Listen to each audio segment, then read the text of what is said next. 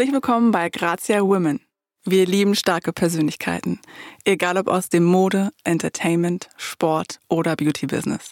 Bei uns sprechen die interessantesten Charaktere über ihr Leben und geben uns persönliche Insights.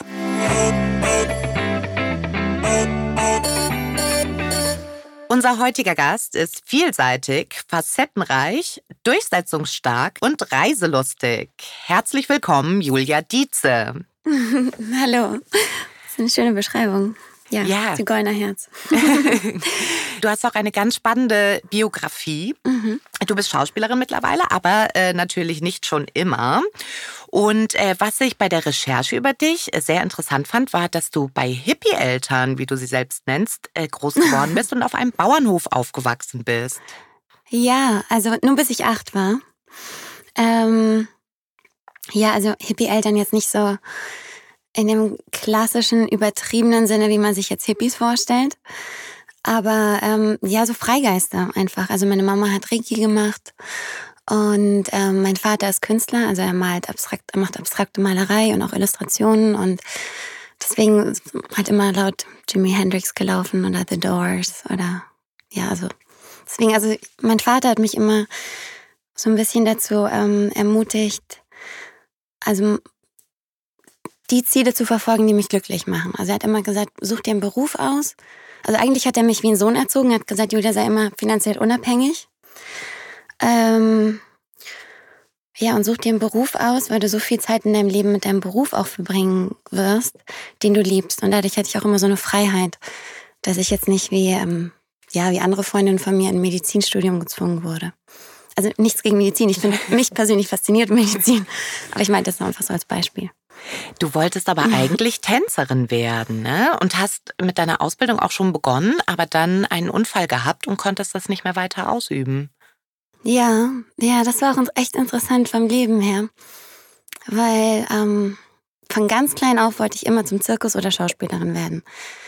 Dann kam Tanz irgendwann dazu und Tanz hat mich fasziniert. Dann bin ich, habe ich den Weg eingeschlagen. Hatte auch parallel noch Philosophie studiert und ja, ich bin also eigentlich, ja, ich bin so ein bisschen rumgeeiert. Und dann kam, dann kam dieser Unfall und ähm, dann war ich erstmal emotional so ein bisschen am Boden zerstört, weil ich einfach wusste, okay, ich kann nicht Tänzerin werden, das wird nicht mehr funktionieren. Und das hat mich dann wieder zu meinem ursprünglichen Traum zurückgeführt. Und im Nach in Retrospektive denke ich mir, dass es eigentlich, also es war so ein, so ein bisschen so ein Blessing in disguise. Also es war das Beste, was mir hätte passieren können. So, im Nachhinein. Das ist schön, wenn man äh, so Entwicklungen, die einem eigentlich äh, so schwer zusetzen, rückblickend dann als äh, positive Wendung sehen kann und denkt, das ist doch alles ja. irgendwie am Ende ganz gut ausgegangen. Ja, das stimmt. Das stimmt sehr oft so im Leben, dass man in dem Moment das ganz, ja, dass man einfach nur die Tragik sieht und denkt, oh Gott, ich komme ja nie wieder raus aus der Situation. Und dann später, wenn man zurückblickt, denkt man, oh Gott, genau in der Situation ist man am meisten gewachsen. Und Irgendwie. du konntest ja, ja. auch äh, deine Leidenschaft für den Tanz auch noch äh, bei Let's Dance ausleben. Ja. Da bist du ja bis ins Halbfinale gekommen und ja. hast dann sozusagen auch beides haben dürfen, ne? Deine Schauspielkarriere und eben auch noch mal ein Tanzerfolg. Ja, also das war wirklich für mich und also emotional, das war so eine wunderschöne Reise und es war auch so ein bisschen so ein Happy End, weil ja, auf einmal, auf einmal stand ich dann auf einer Bühne und habe getanzt und ähm, hatte auch so einen tollen, starken Tanzpartner, Massimo. Von dem habe ich, also, für, also ich habe ihn immer so meinen Zen-Master genannt, weil er einfach sehr, sehr weise und sehr klug und ähm, ja, einfach ähm, ist viel tiefgründiger, glaube ich, als ihn die, die, die meisten Menschen wahrnehmen.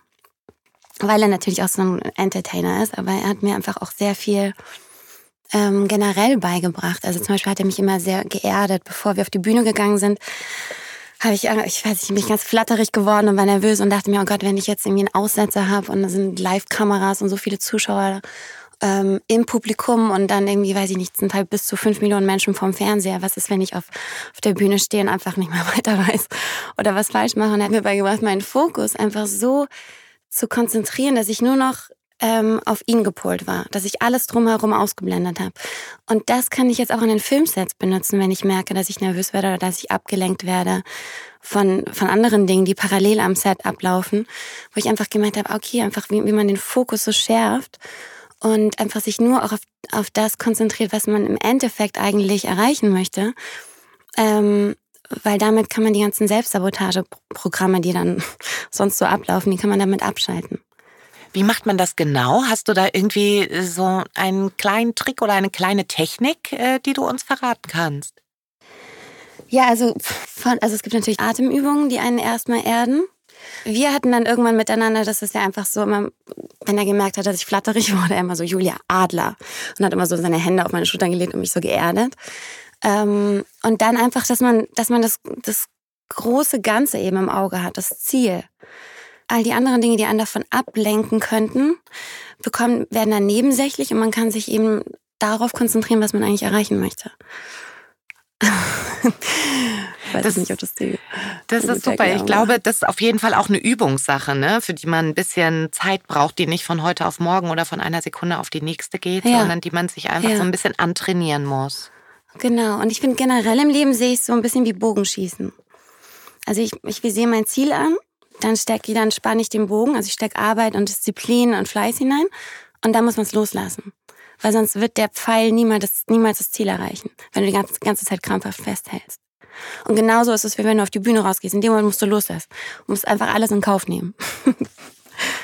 Würdest du denn sagen, rückblickend äh, war dein Unfall, der dich an deiner Tanzkarriere gehindert hat, äh, der Rückschlag, der irgendwie am besten für dich und deine Entwicklung war?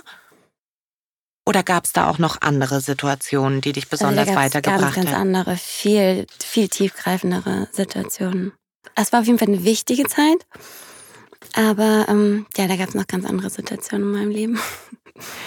Würdest du denn sagen, dass äh, Rückschläge einen grundsätzlich weiterbringen als Erfolgserlebnisse?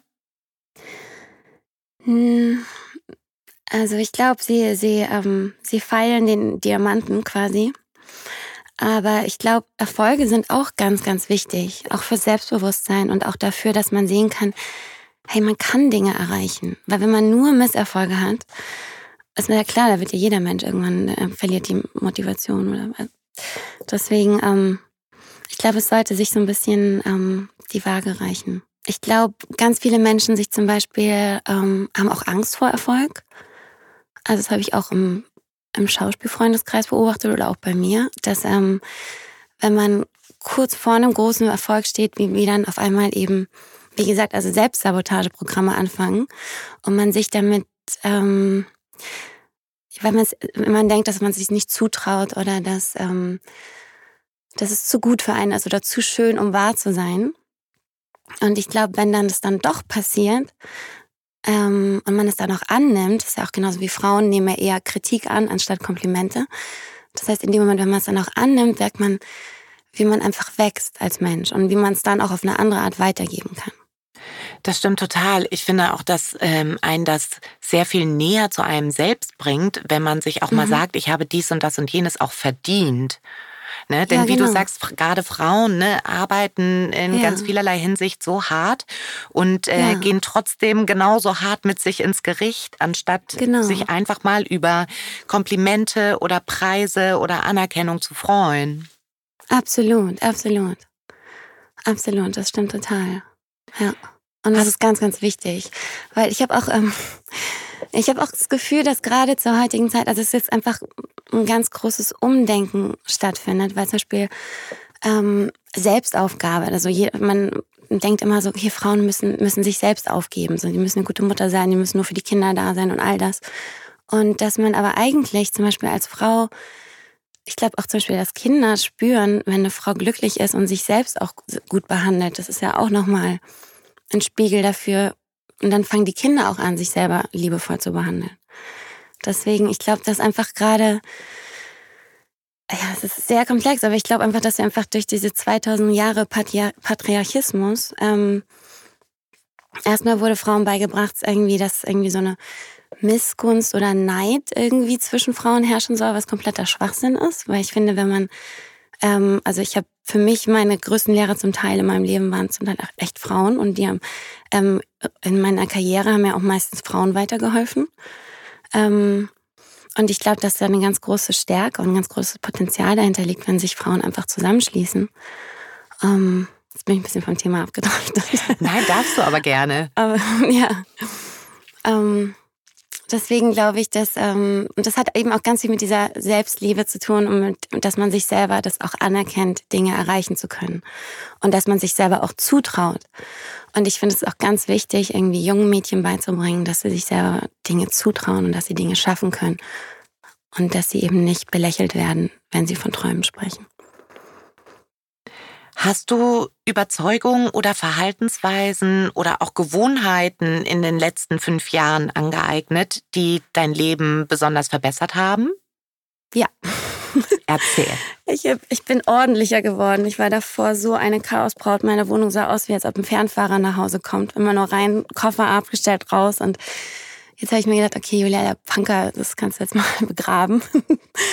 Und ich habe gemerkt, wie wahnsinnig ähm, das klingt total einfach, aber einfach, wenn, wenn man Ordnung hält und wenn man es schön zu Hause macht, weil ich auch so ein Zigeuner war und immer rumgereist bin und Jetzt, also ich meine, das, erzählt wahrscheinlich jeder, aber ganz klassisch. Ich habe jetzt während Corona irgendwie meine Wohnung renoviert und es richtig schön gemacht und einfach mir so ein richtiges Nest gebaut, ähm, wo ich einfach gemerkt habe, dass ich dadurch auch wieder meine Wurzeln in Berlin einfach wieder mehr geschlagen habe, weil ich jetzt eben auch so, so viel unterwegs war. Ähm, und dann eben auch so, ja, so simple Sachen wie eine Morgenroutine, dass ich irgendwie morgens aufstehe und ähm, ich mache meinen Kaffee, aber ich, ich setze mich dann immer hin und meditiere erstmal kurz. Einfach um mich so ein bisschen zu erden und auch irgendwie auch um mich an meine Träume zu erinnern, weil wenn ich sofort in den Tag starte, dann vergesse ich meine Träume. Und ja, dann auch habe ich auch eben Journaling angefangen. Also ich fange an, ähm, gewisse Dinge einfach aufzuschreiben. So. Also klar, diese klassischen To-Do-Listen, was man zu, zu tun hat, aber auch irgendwie Träume und Visionen und was man noch erreichen möchte. Weil ich einfach gemerkt habe, dadurch, ähm, wenn man durch den Prozess des Schreibens manifestiert es sich schon mal auf dem Papier, man wird sich erstmal nochmal klarer, was man überhaupt will. Das heißt, ich finde, der, der innere Kompass wird dann stärker. Also man weiß dann ungefähr, wohin es geht. Und kannst du dich so an deine Träume erinnern, selbst wenn du aufgestanden oder aufgewacht bist äh, und die dann nicht präsent hattest, dann erinnerst du dich in der Meditation daran? Ja, oder manchmal kommt es irgendwie während des Tages, während was ganz Banalem. Auf einmal erinnert mich was und ich sage, ach krass, stimmt, das habe ich ja heute geträumt. Oh, krass. Und ich hatte echt schon, ja, also natürlich nicht immer, aber ich finde es schon auch wichtig, darauf zu achten, was man so träumt, weil das ja erstmal sind das Dinge, die im Unterbewusstsein sitzen ähm, die irgendwie ja auch irgendwie Beachtung möchten. Und ja, ja, ich finde Träume spannend. Sind die auch eine Art Kompass für dich?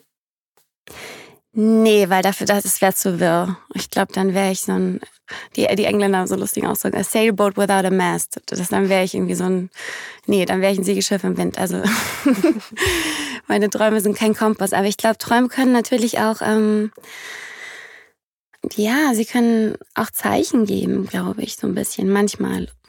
Auf gewisse Dinge, die man, wo man merkt, okay, das muss ich noch verarbeiten, sonst hätte ich diesen Albtraum nicht gehabt. So, ähm, oder auch, ja, ich habe auch schon von Verstorbenen geträumt. So, und das gibt es natürlich auch. Ich glaube, das, das kennt, glaube ich, jeder.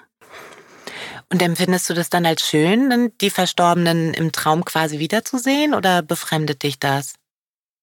Ähm, also ich hatte mal eine ganz krasse Situation, da war meine ganz kleine Schwester auf der Intensivstation und ich war in, in Berlin auf der Berlinale und sie war in München.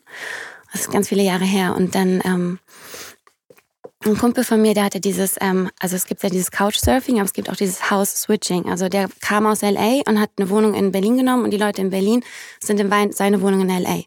Und ich komme in dieses Haus rein und ich finde die ganzen Berliner ähm, Gebäude zum Teil, also auch diese historischen Gebäude, die haben auch zum Teil so eine krasse Energie. Und das war so im Osten. Und ähm, wo, wo ich einfach das Gespür hatte, die Wohnung, ich weiß nicht, was da schon passiert ist. Ich meine, das ist einfach mit unserer Geschichte, es kann alles Mögliche in diesen Häusern abgelaufen sein, während der Nazi-Zeit und auch danach. Und ähm, ich komme rein und er erzählt mir, dass er jede Nacht träumt, wie in, ein Habicht auf seiner Schulter sitzt und sein Herz pickt. Und ich denke mir so, oh, schön. und dann genau dort hatte ich auch einen Traum, wo, ähm, ja, wo meine Mutter auf einmal hochschwanger an meiner Seite am Bett saß. Und es sind noch also andere Sachen passiert, aber das war so ein ganz krasser Eindruck. Und dann bin ich aufgewacht und hatte dann ganz, hatte das Gefühl, jemand ist gestorben und habe total die Panik gehabt und war noch so ein bisschen so ähm, von diesem Traum einfach emotional noch so aufgewühlt und habe dann ähm, äh, meinen Vater angerufen und den dann mitten in der Nacht aus dem Bett gekriegt. So, Papa, Papa, bist du okay? Also, ja, ja, alles gut, Julia, beruhig dich. Dann habe ich meine Schwester in Australien angerufen, weil der war auch alles okay und so. Und dann auch noch natürlich sofort im Krankenhaus angerufen mit meiner anderen Schwester, da war auch alles okay. Und dann habe ich so nachgedacht und mir so, was, was machst du eigentlich hier in Berlin während der Berlinale, wenn deine Schwester auf der Intensivstation ist? So, hallo? Bin sofort, habe alle meine Sachen gepackt, bin sofort am nächsten Morgen ähm, nach München gefahren zu meiner Schwester ins Krankenhaus und hatte irgendwie so das Gefühl, dass meine Mama so als Zeichen kam, äh, dass ich mich meine kleine Schwester kümmern muss. Weil sie war auch, also kurz nachdem ähm, sie meine kleine Schwester geboren hat, meine letzte kleine Schwester, ich habe zwei, ähm, ist kurz danach ist sie gestorben und das war halt so interessant, also weil ähm, ja einfach dieses Bild, wie sie hochschwanger so ähm, neben dem Bett saß, das war einfach ein Zeichen für meine kleine Schwester. Und dann habe ich ähm, saßen wir eine Woche später irgendwie immer noch da im Krankenhaus. Inzwischen geht es meinen beiden Schwestern, alles, die sind gesund, alles ist gut. Auf jeden Fall saß ich eine Woche später mit meinem Vater ähm, da in dem Krankenhausflur. Und er hat mich gefragt, so, warum, ihn, warum ich ihn so panisch mitten in der Nacht angerufen habe. Und dann habe ich ihm den Traum erzählt. Und dann hat mein Vater gefragt, ähm, was war das nochmal für ein Tag? Und ich wusste, der nächste Tag wäre Valentinstag gewesen, also 14. Februar. Und ich hatte so ein Pro-7-Brunch gehabt und so weiter. Und dann war es, ja, es war, glaube ich, die Nacht vom 13. Februar. Und dann ist er total blass geworden und hat gemeint, ja, das ist, das ist der Todestag deiner Mutter. Und als Kind hat er uns immer nur an ihre Geburtstage erinnert, aber nie an den Todestag. Das heißt, ich wusste das Datum nicht und hatte halt in dieser Nacht diesen Traum. Und das, das war auf jeden Fall ein Traum, der irgendwie in Erinnerung geblieben ist. Das ist in der Tat ein sehr besonderer Traum. Ja. Und er hat voll die schöne Bedeutung, ne, dass du irgendwie so in dem ganzen ja. Jobtrubel und irgendwie so ja. Äh, Verpflichtungen einhalten, ja. Termine wahrnehmen, so genau. daran erinnert Sie hat mich quasi wie wachgerüttelt. So. Genau. So hat sich für mich angefühlt. Deswegen habe ich mir dann auch gedacht, dann ist mir quasi auch ein bisschen egal, was andere Leute denken. Aber ich glaube halt schon, dass man mit, ja, dass man einfach mit, mit der Seele noch weiter verbunden ist. Also, ja. Ja, und dass ganz viel auch von deiner Mutter in dir einfach ist, ne? Mhm. was auch mhm. sozusagen wachgerufen werden kann. Ne? Ja, genau, das wurde dann quasi, ja genau, es wurde in dem Moment wachgerufen, dass ich mich um, weil ich ja auch die Älteste bin. Ne? Was ich äh, bei dir auch richtig spannend finde, ist ähm, die Geschichte, dass du mit 13 äh, mhm. nach Amsterdam ausgerissen bist und eine ja. Woche wohl weg warst, weil du ins Internat solltest. Ja, ja, ja, das sind so ein paar Leichen. Was würdest du deinem äh, Teenager-Ich denn raten, wenn du heute nochmal zurückschaust? Also natürlich in Retrospektive ist es komplett wahnsinnig, weil ich natürlich jetzt ein Bewusstsein dafür habe, was es alles auf der Welt gibt, von Organhandel über Zwangsprostitution, was weiß ich. Aber damals war ich so naiv, dass ich das alles nicht wusste und war zum Glück auch so beschützt. Also mir ist, ich habe dort in einem besetzten Haus gelebt mit anderen Punkern und es war eine wundervolle, tolle Zeit. Und ich würde es nochmal genau so machen, weil das für meine damalige Entwicklung super wichtig war. Aber natürlich wäre das jetzt nicht der älterliche, also der, der vernünftige Ratschlag. Aber ja, also ich glaube, jeder Teenager hat irgendwann mal Mist gebaut und genau daraus gelernt. Es war alles genau richtig, wie es gelaufen ist. Es war eine tolle Erfahrung. Wie triffst du denn deine Entscheidung, wenn man auch sagt, du müsstest jetzt möglichst schnell eine möglichst gute treffen? Wie gehst du davor? Also da habe ich verschiedene Möglichkeiten. Also ich normalerweise treffe ich sie wirklich aus dem Bauch heraus, die Entscheidung, weil ich gemerkt habe, dass mein das ist, so, ähm, ist eine gute Navigation, das ist mein innerer Kompass. Wenn ich die ähm, Entscheidung komplett, also nur aus der Ratio treffe, dann habe ich mich schon oft falsch entschieden, habe ich gemerkt. Und ähm, dann schaue ich, ob es dem großen Ganzen dient, also dem, was ich mir vorgenommen habe. Ähm, zum Beispiel, also jetzt im, im, im, Schauspielbereich zum Beispiel möchte ich Filme machen, die, ähm, ja, die eine, eine Geschichte erzählen, die die Leute, ähm, die uplifting sind, also die die Leute bereichert, wo ein Bewusstseinsbereicherung ähm, stattfindet, die emotional berühren, ähm, die vielleicht auch tragische Geschichten sind, aber einfach dann eben einfach Missstände aufzeigen. Also Geschichten sind, die wichtig ähm, sind und informativ und wichtig sind, erzählt zu werden.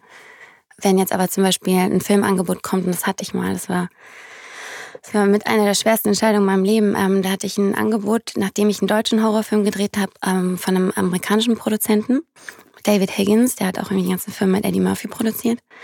Und ähm, äh, ja, die hat mir damals eine Gage angeboten bekommen, angeboten, die ich in Deutschland irgendwie davor noch nie bekommen hatte. Und ähm, einer der der Schauspieler von Twilight hätte meinen Ehemann gespielt, also einer der, der Väter von den Vampiren.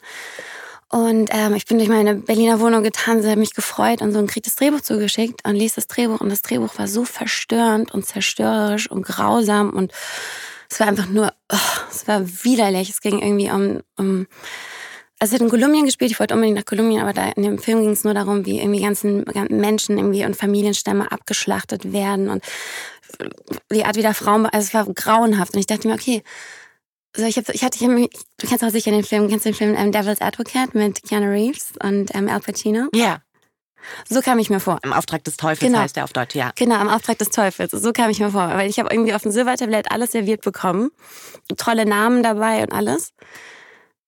Aber meine Intuition hat mir gesagt, ich will diese Geschichte nicht spielen. Ich will nicht dieser Charakter werden. Also mein Schauspieler, ich bin deutsche Sprache, das finde ich hochintelligent, weil es heißt ja Verkörperung. Also du gibst ja quasi deinen Körper dafür her, dass dieser Charakter, diese Energie durch dich durchfließt, was ja total spannend ist als Schauspieler. Aber deswegen manche Rollen sind einfach echt, ja, die tun weh emotional, die zu spielen. Und ich dachte mir, ich will diese Geschichte nicht erzählen, weil alles, was es macht, ist, dass es im ähm, ist, dass es Angst verbreitet. Jeder, der diesen Film bekommt, wird Bauchkrämpfe haben und wird einfach Angst haben. Und ich denke mir so, okay, solche Filme will ich nicht, ähm, die will ich einfach nicht machen. Und das habe ich dann abgesagt.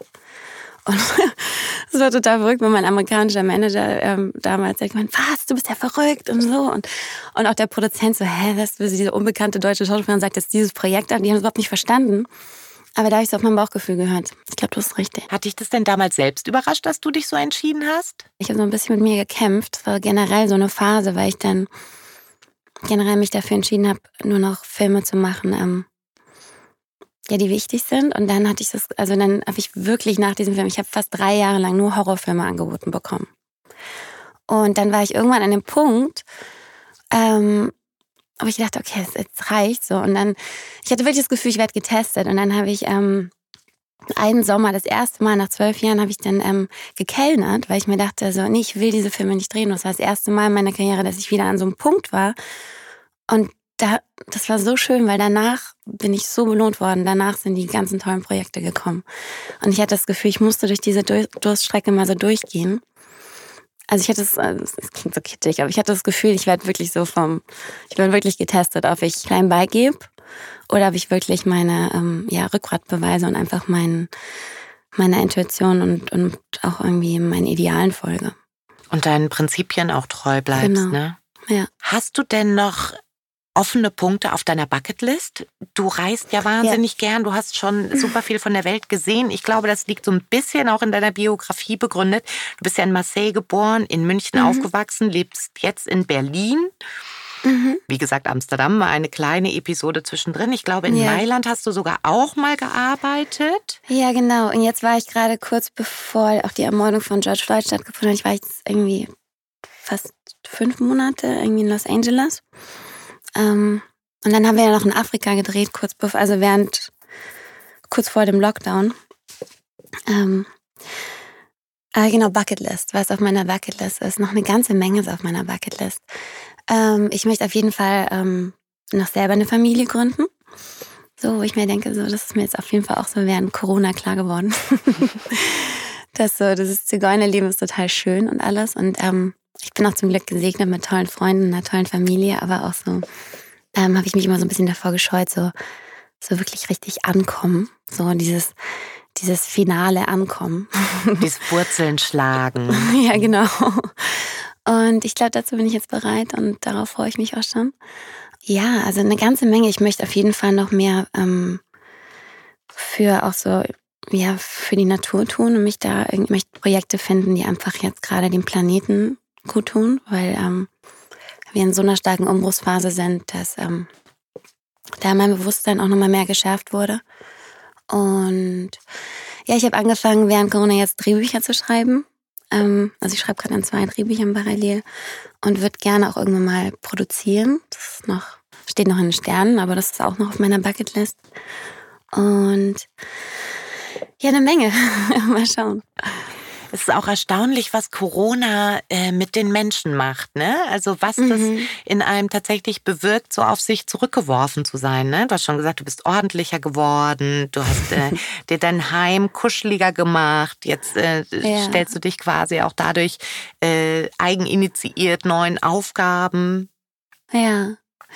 Ähm, ja, also das habe ich ganz intensiv in, in Los Angeles gemerkt, weil dort war es nochmal viel ver verschärfter ähm, weil ja auch irgendwie die Strände geschlossen waren und alles. Und zum Teil, das war so krass. Ich habe echt Leute im Supermarkt gesehen mit Gaffertape um die Handschuhe rum und ähm, Taucherbrillen auf über die Maske und die dann irgendwie kleine Kinder, die unmaskiert irgendwie denen zu nahe kamen, die mit voller Wucht weggestoßen haben, wo ich mir dachte, okay, bei dir kommt jetzt gerade nicht das Schönste im Menschen zum Vorschein. Aber so, wo ich einfach gemerkt habe, auch was so, was Angst mit Menschen machen kann, auch was Paranoia mit Menschen machen kann. Und ich habe auch gemerkt, dass ich selber unglaubliche Angst um meinen Vater hatte zum Beispiel, weil der jetzt auch schon über 70 ist und ich mir denke so, oh Gott. Und ähm, dann habe ich aber auch wieder gemerkt, was, wie sehr es das Miteinander irgendwie auch gestärkt hat. Also wie sehr, ich, ich beobachtet, wie auf einmal die Nachbarn für die anderen einkaufen gehen, einfach wie so eine, wie so eine Gemeinschaft wieder irgendwie entstanden ist und auch so wie viele eben sich auch geerdet haben, so, also ich, was bei mir auch stattgefunden hat und wo auch einfach so die Prioritäten sich verschoben haben, wo man einfach gemerkt hat, so, nee, was, wenn man so mal innehält, was ist denn eigentlich wirklich wichtig, so, was macht mich eigentlich wirklich glücklich, welche, und die meisten Menschen haben auch gemerkt, so, nee, ich brauche einfach mehr Zeit mit meiner Familie und meinen Kindern und, ähm, äh, ja, ich meine, es sind natürlich auch viele Notstände, die Corona hervorgerufen hat. So dass ich habe, ähm, ich mache mir unglaubliche Sorgen so um, um die Mittelschicht, weil die ganzen, also in Amerika haben die ganzen kleinen Läden zumachen müssen und die großen Läden durften noch offen haben, was ich auch irgendwie ein bisschen äh, suspekt fand. Aber ja. Gibt's denn äh, gerade jetzt in dieser Zeit irgendwelche besonderen Dinge oder Menschen, Routinen oder Hobbys, die für dich das Leben gerade besonders lebenswert machen? Ja, natürlich. Also ich natürlich meine Freunde, die liebe ich über alles und meine Familie. Ich tanze weiterhin, halt jetzt in meiner Wohnung oder mit Freundinnen auf dem Dach. ähm, Tanzen ist immer noch eine meiner äh, größten Leidenschaften und mein, das ist so ein bisschen, da kriege ich meine Endorphine her. Das macht mich glücklich. Ähm, dann in die Natur rauszugehen und ja, es ist echt verrückt. Also ich drehe jetzt diesen Sommer irgendwie fünf Filme parallel. Ich hatte ich gar nicht gedacht. Ich hatte mich eigentlich darauf vorbereitet, dass dieses Jahr ruhig wird. Und es wird aber trotzdem die ganze Zeit gedreht. Also ich hatte jetzt Gestern erst wieder ein Stäbchen an der Nase und Corona-Test. Der fünfte Corona-Test diesen Sommer. Es ist ja auch schön, dass das äh, Leben irgendwie einfach so wieder weitergeht, ne? Dass die mhm. Uhren sich weiterdrehen, so absurd einem das manchmal auch erscheint, aber es ist auch so wichtig, ja. dass wir irgendwie weitermachen können. Aber ich glaube auch, dass, dass die Menschen anders weitermachen werden. Ich glaube schon zum Beispiel, dass die, ähm, die ganzen Fridays for Future Bewegungen, ähm, die Black Lives Matter Bewegung, ich glaube einfach, dass ähm, die Menschen einfach auch so ein bisschen wachgerüttelt worden. Ich glaube, dass das Leben danach nochmal ein bisschen anders weitergehen wird. Ich hoffe, dass das bleibt. Also ich habe wirklich die Hoffnung, dass die Menschen einfach, ähm, die Menschen werden sich gesünder, gesünder und bewusster ernähren, glaube ich. Definitiv, weil das Immunsystem gestärkt sein muss und weil es auch eben Corona-Fälle in, in den ganzen Schlachthäusern waren und so weiter. Und ähm, ja, einfach auch generell so ein Umdenken gerade auf dem Planeten stattfindet, dass wir mit der Natur nicht mehr weiter so umgehen können.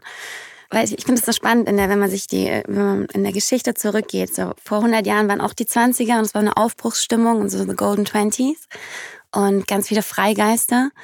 Und dann ist das alles so zerstört worden in den 30ern. Und ich habe das, und jetzt sind wir wieder in den 20ern, halt 100 Jahre später, also es ist 2020, es klingt auch so krass futuristisch.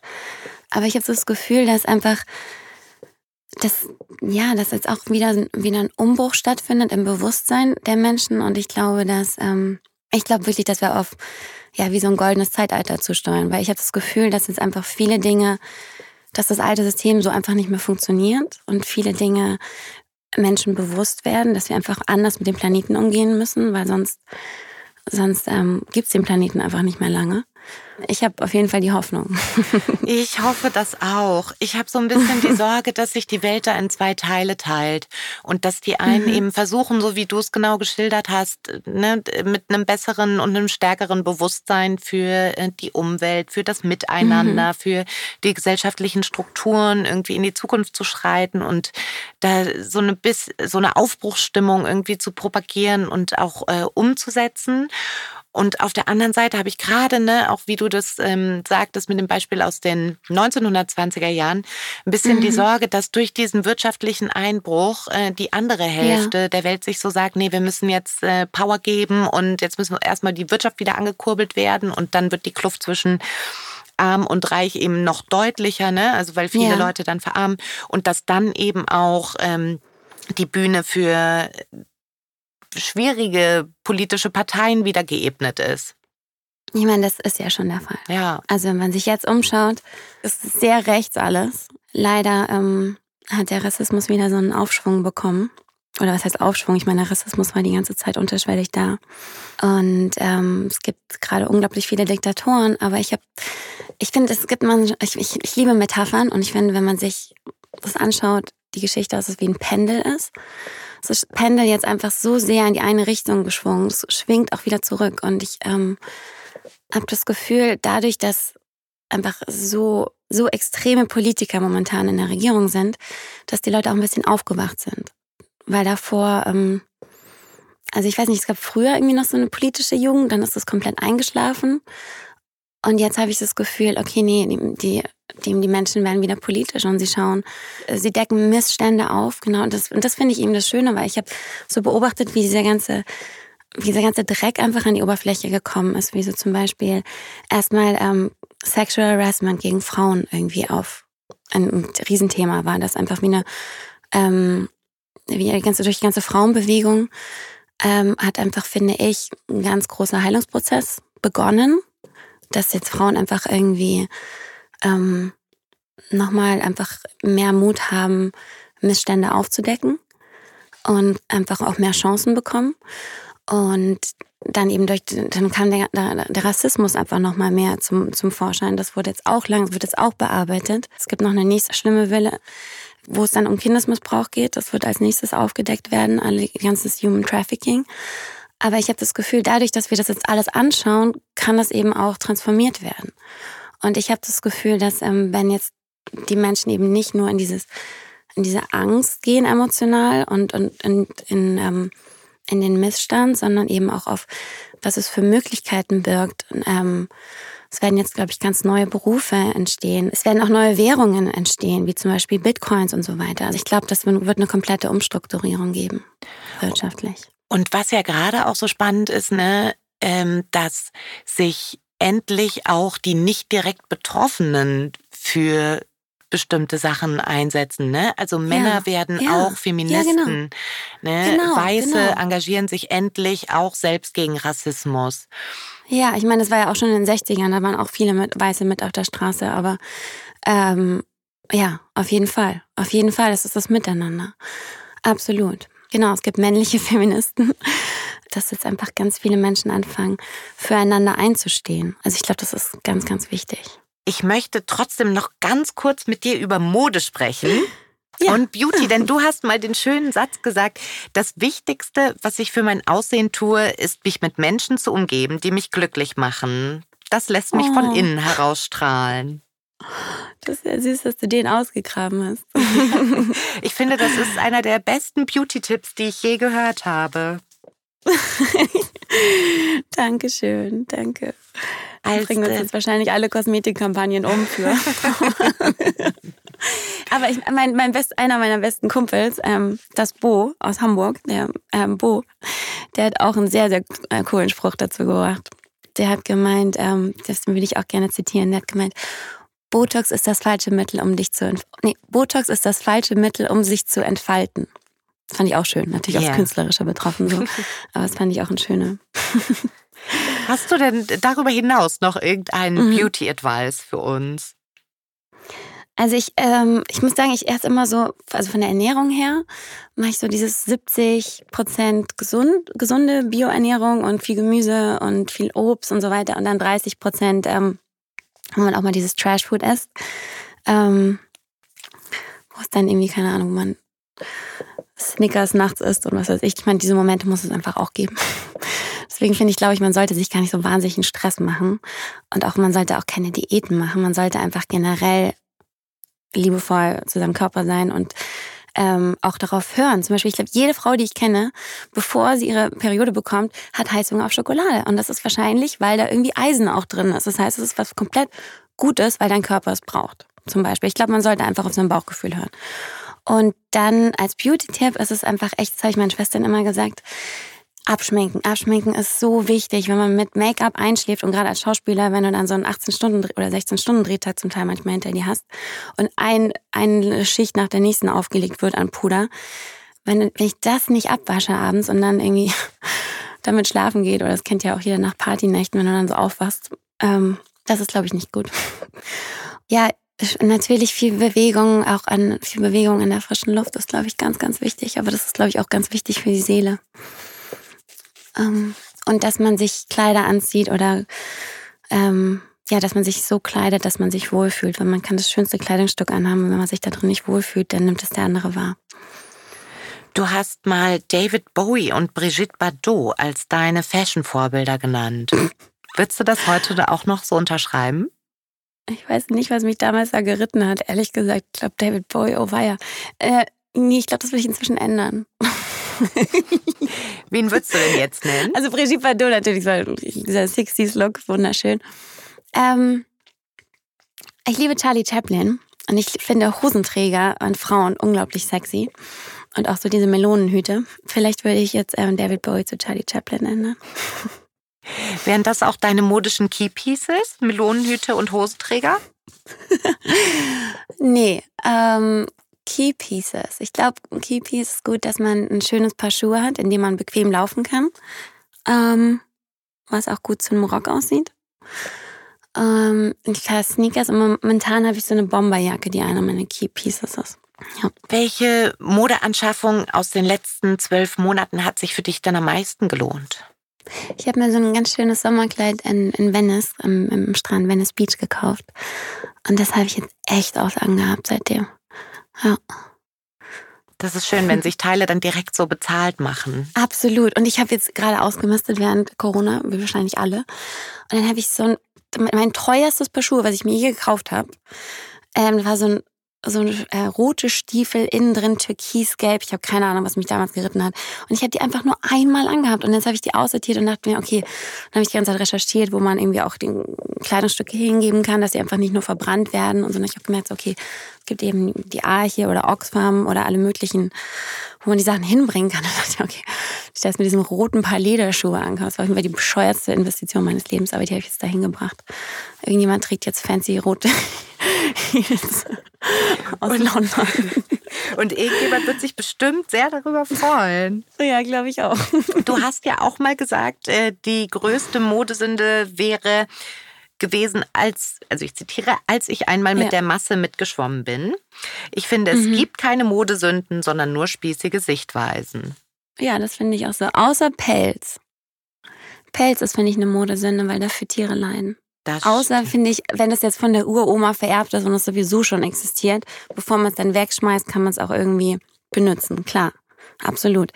Aber ich finde Menschen, die sich neuen Pelz kaufen, das kann ich nicht vertreten. Das finde ich, vor allem wenn es dann so Pelze sind, die, keine Ahnung, aus Meerschweinchen gemacht werden, wo dann irgendwie 300 Tiere für so eine so eine Jacke sterben müssen. Das finde ich eine Modesünde, wortwörtlich.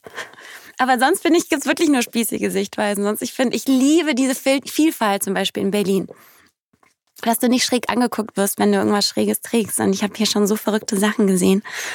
Und es ist einfach irgendwie, das, ja, das liebe ich. Das hat, ja, das schätze ich an Berlin. Was würdest du denn wirklich vermissen, wenn du es nicht mehr hättest? Meine Freiheit. Das ist ja. ein wunderschöner Abschluss. Finde ich. Danke für das schöne Gespräch. Danke dir. Vielen Dank, dass du da warst. Ja, vielen Dank. Und das war's für diese Woche mit Grazia Women.